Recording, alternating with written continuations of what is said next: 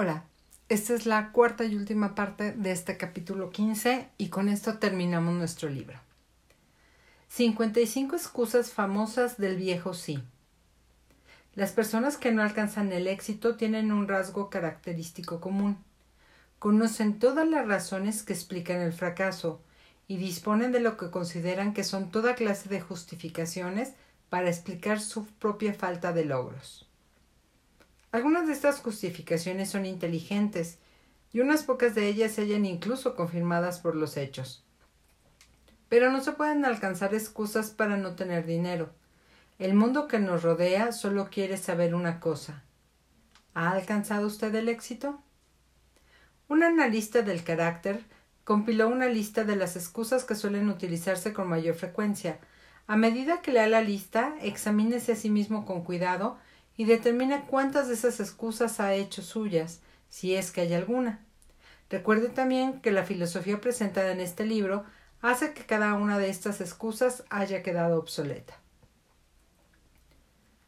Si no tuviera una esposa y una familia, si tuviera suficiente empuje, si tuviera dinero, si tuviera una buena educación, si pudiera conseguir un trabajo, si gozara de buena salud, si dispusiera de tiempo, si los tiempos fueran mejores, si las personas me comprendieran, si las condiciones que me rodean fueran diferentes, si pudiera volver a mi vida, si no tuviera miedo de lo que ellos dicen, si me hubiera dado una oportunidad, si ahora tuviera una oportunidad, si otras personas no lo hubieran conseguido por mí, si no sucediera nada que me detuviera, si fuera más joven, si pudiera hacer lo que quisiera,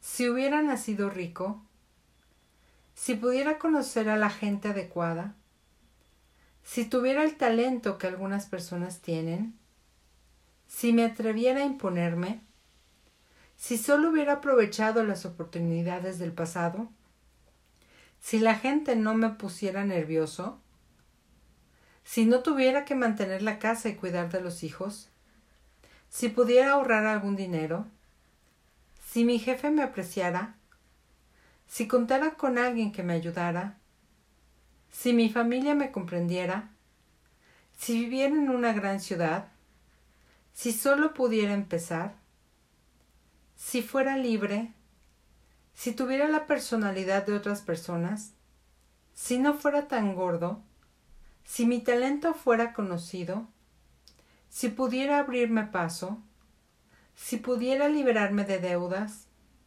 si no hubiera fracasado, si supiera cómo, si nadie se me opusiera, si no tuviera tantas preocupaciones, si pudiera casarme con la persona adecuada, si la gente no fuera tan insensible, si mi familia no fuera tan extravagante, si estuviera seguro de mí mismo, si no tuviera la suerte en contra, si hubiera nacido bajo otro signo, si no fuera cierto que lo que tiene que ser será, si no tuviera que trabajar tanto, si no hubiera perdido mi dinero, si viviera en un barrio diferente, si no tuviera un pasado,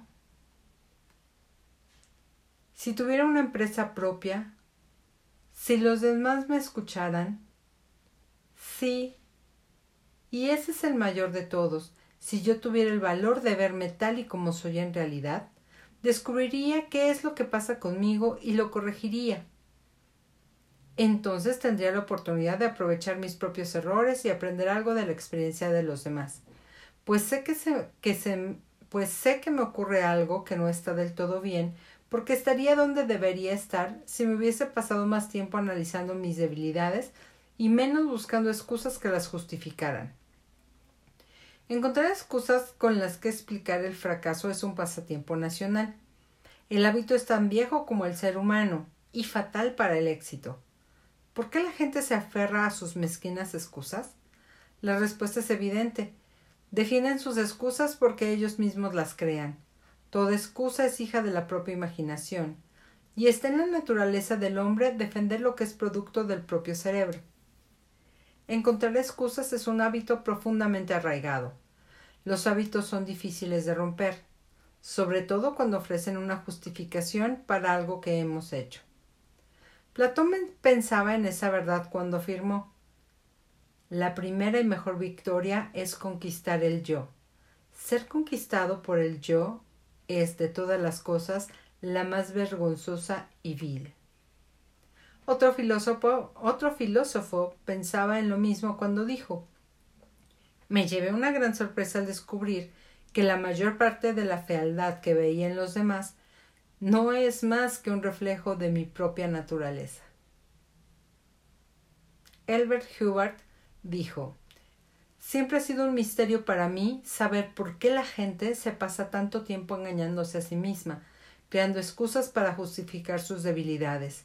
Si ese tiempo se utilizara de un modo diferente, bastaría para curar la debilidad, y entonces no necesitaríamos de ninguna excusa. Antes de terminar, quisiera recordarle que la vida es un tablero de ajedrez y el contrincante es el tiempo. Si vaciláis antes de mover o descuidáis hacer el movimiento con prontitud, el tiempo os vencerá. Hombres, jugáis contra un contrincante que no tolera la indecisión. Es posible que hasta ahora usted haya tenido una excusa lógica para no verse obligado a exigirle a la vida aquello que usted mismo le ha pedido. Pero esa excusa ha quedado obsoleta, porque ahora usted está en posesión de la llave maestra que abre la puerta de las cuantiosas riquezas de la vida.